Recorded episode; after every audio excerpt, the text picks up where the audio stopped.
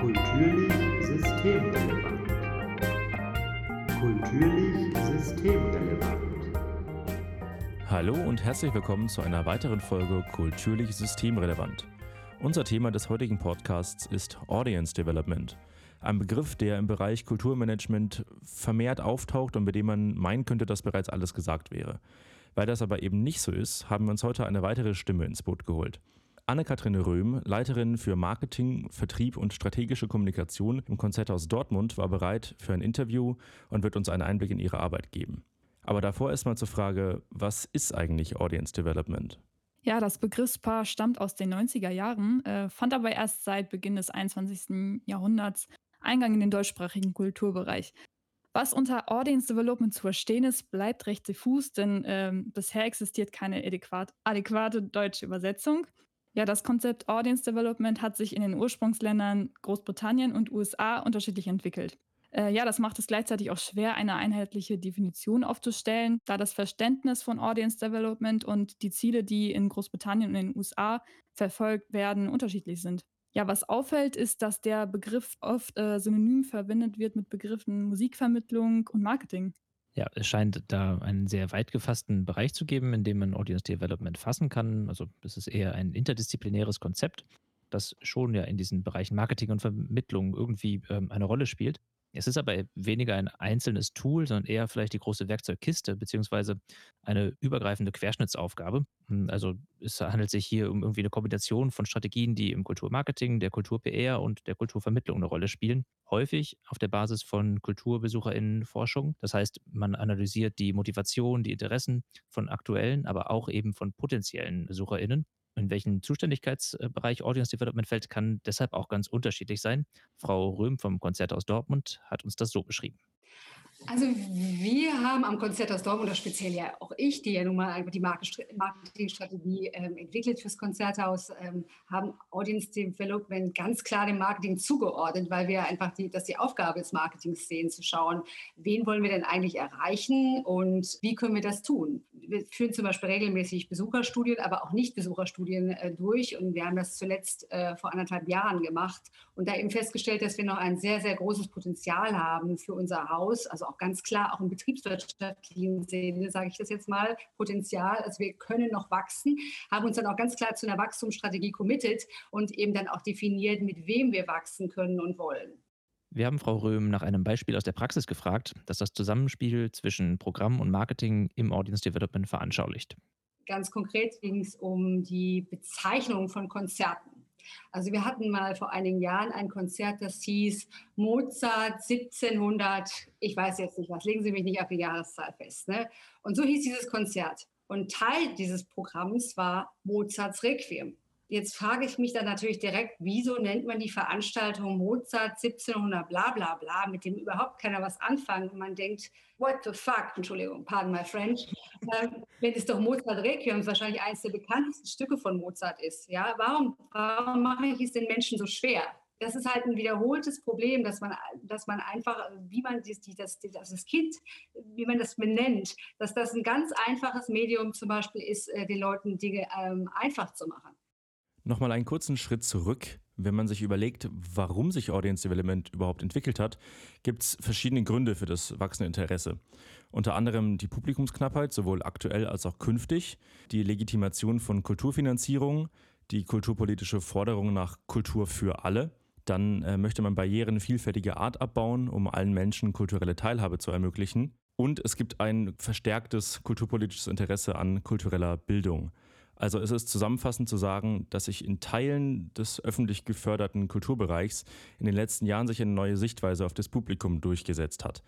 Viel interessanter ist aber die Frage, welches Ziel oder welches Potenzial hat Audience Development? Ja, das Ziel von Audience Development ist äh, abhängig von der Einrichtung. Als übergeordnetes Ziel äh, ist natürlich, das bestehende Publikum beizubehalten, sich aber parallel mit ihm zu entwickeln. Stichwort Community Building. Audience Development kann als Marketingziel aufgefasst werden. Also äh, es wird versucht, mehr Publikum zu gewinnen und Be Besucherzahlen und Einnahmen einer Einrichtung zu erhöhen, aber kann auch als kultur- und gesellschaftspolitisches Ziel aufgefasst werden.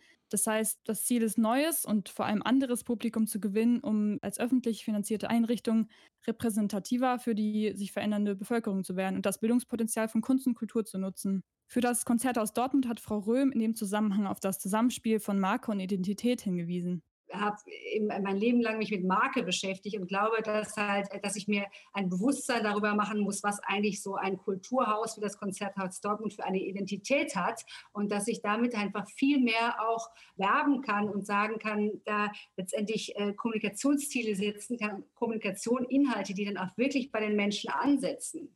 Also Marke ist für mich ein ganz starkes Medium, um Audience Development zu machen. Welche Grenzen und Probleme hat Audience Development denn aber eigentlich? Wir haben Frau Röhm dazu gefragt, wie schafft man es, dass man als Haus einen roten Faden hat?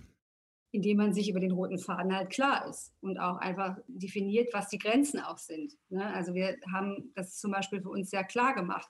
Was bedeutet denn eigentlich die Marke Konzerthaus Dortmund? Und äh, seit wir das halt wissen, ist es für uns auch viel einfacher, zum Beispiel in der Programmgestaltung halt klarer zu sein. Also idealerweise ist es in einer Organisation immer wichtig, wenn alle Mitarbeiter ein Verständnis von der, also das gleiche Verständnis von der Identität haben, weil Natürlich ist es äh, wichtig in der, in der Konstellation, wie Sie es gerade beschrieben haben, Marketing und KBB und Intendanz natürlich, äh, von der natürlich da auch die, die, wichtigsten Impulse ausgehen. Aber selbst wenn zum Beispiel ein Ticketing-Mitarbeiter, also jemand, der Karten verkauft, für den ist es auch wichtig, dass er halt weiß, wofür steht das Konzert aus Dortmund, weil er natürlich die Marke repräsentiert.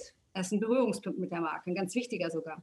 Fazit, Audience Development kann nur dann erfolgreich sein, wenn es in einer Einrichtung langfristig gedacht und in der kompletten Organisation verankert ist. Eine gezielte und nachhaltige Strategie ist dieses Audience Development, um mehr und vor allem andere Gäste für sein Kulturprogramm zu finden. Welche Rolle spielt in diesem Zusammenhang denn jetzt die Nicht-BesucherInnen-Forschung? Welche Adressaten, welche potenziellen Besuchergruppen kann man da identifizieren? Ja, da stellt sich erstmal die Frage, wer sind diese Nicht-BesucherInnen überhaupt? Da gibt es wie bei Audience Development auch keine klare Definition vorliegend. Das ist auch unterschiedlich, je nachdem, was man betrachtet, also das Angebot einer Sparte oder einer einzelnen Einrichtung. In Deutschland gibt es keine regelmäßigen nationalen Statistiken zur kulturellen Teilhabe der Bevölkerung, anders als in Großbritannien zum Beispiel, da wird es gemacht. Aber eine der bekanntesten Bevölkerungsbefragungen in Deutschland zur Kulturnutzung und Nichtkulturnutzung ist das Kulturbarometer. Hier mal die Messungen von einer Umfrage von 2019, dem letzten repräsentativen Jahr. Da gibt es einmal die NichtbesucherInnen, das sind diejenigen, die seltener als einmal im Jahr Kulturbesuche tätigen. Das macht ungefähr die Hälfte der Bevölkerung aus, also Stand 2019. Dann gibt es die GelegenheitsbesucherInnen, die besuchen seltener als einmal pro Monat, aber mindestens einmal pro Jahr eine kulturelle Einrichtung. Das macht ungefähr ein gutes Drittel aus. Und alles darüber hinaus gilt dann als Vielbesucher. Das ist dann grob jeder Zehnte. Aber wen identifiziert nun eine Kultureinrichtung als nicht bzw. noch nicht Besucher? Frau Röhm meint für das Konzerthaus Dortmund im Speziellen Folgendes. Also man muss fairerweise sagen, dass wir uns vor allen Dingen mit Zielgruppen beschäftigen wollen, die letztendlich schon mal ein Grundinteresse haben an dem, was wir machen. Wir definieren das immer Leute oder Menschen, die Interesse an intelligenter Unterhaltung haben. Ja, also Menschen, die ins Programmkino gehen wollen, die vielleicht ins Theater gehen, die, ähm, die überregionale Zeitungen lesen, die ähm, sich mal ne, jetzt Literatur, die vielleicht jetzt nicht ganz so äh, mainstreamig ist, äh, beschäftigt wir nehmen zum Beispiel keine soziodemografischen äh, Maßstäbe als Grundlage. Das ist uns total egal. Es geht uns wirklich eher um die Einstellungsfrage, die Attitüde. Weil wir einfach auch definiert haben, dass ähm, unser Produkt, was wir vermitteln, sind gar nicht so sehr nur klassische Konzerte, da, sondern da ist ein Benefit, der dahinter steckt. Na, also es geht gar nicht so sehr darum, in unserem Fall jetzt beim Marketing oder im Vertrieb Konzerte zu verkaufen, sondern ein Bedürfnis, was viel tiefer liegt. Ja, was wir aus dem Interview besonders mitgenommen haben, ist, dass man sich beim Audience Development in die Lage des Publikums versetzt, also auf das eigene Haus und das eigene Programm mit den Augen des Publikums schaut. Wichtig ist, dass das Reflektieren über das Publikum zum Dauerzustand, zur permanenten Aufgabe gemacht wird. Wir arbeiten da auch gerade gezielt dran, indem wir zum Beispiel noch tiefer in das Thema Storytelling eingehen. Also was sind eigentlich die Geschichten, die das Konzert aus Dortmund erzählen kann dem Kunden? Eben auf dieser Einstellungsebene, von der ich gerade sprach. Das heißt, ne, auf der Markenebene, es geht gar nicht gezielt dann nur um, um die Konzerte selber zu bewerben, sondern nochmal, was ist das eigentliche Motiv, in ein Konzerthaus zu gehen? An der Stelle bearbeiten wir. Wir finden, dass Frau Röhm es damit ganz gut trifft und verabschieden uns an dieser Stelle. Tschüss und bis zum nächsten Mal bei Kulturlich Systemrelevant. Kulturlich systemrelevant.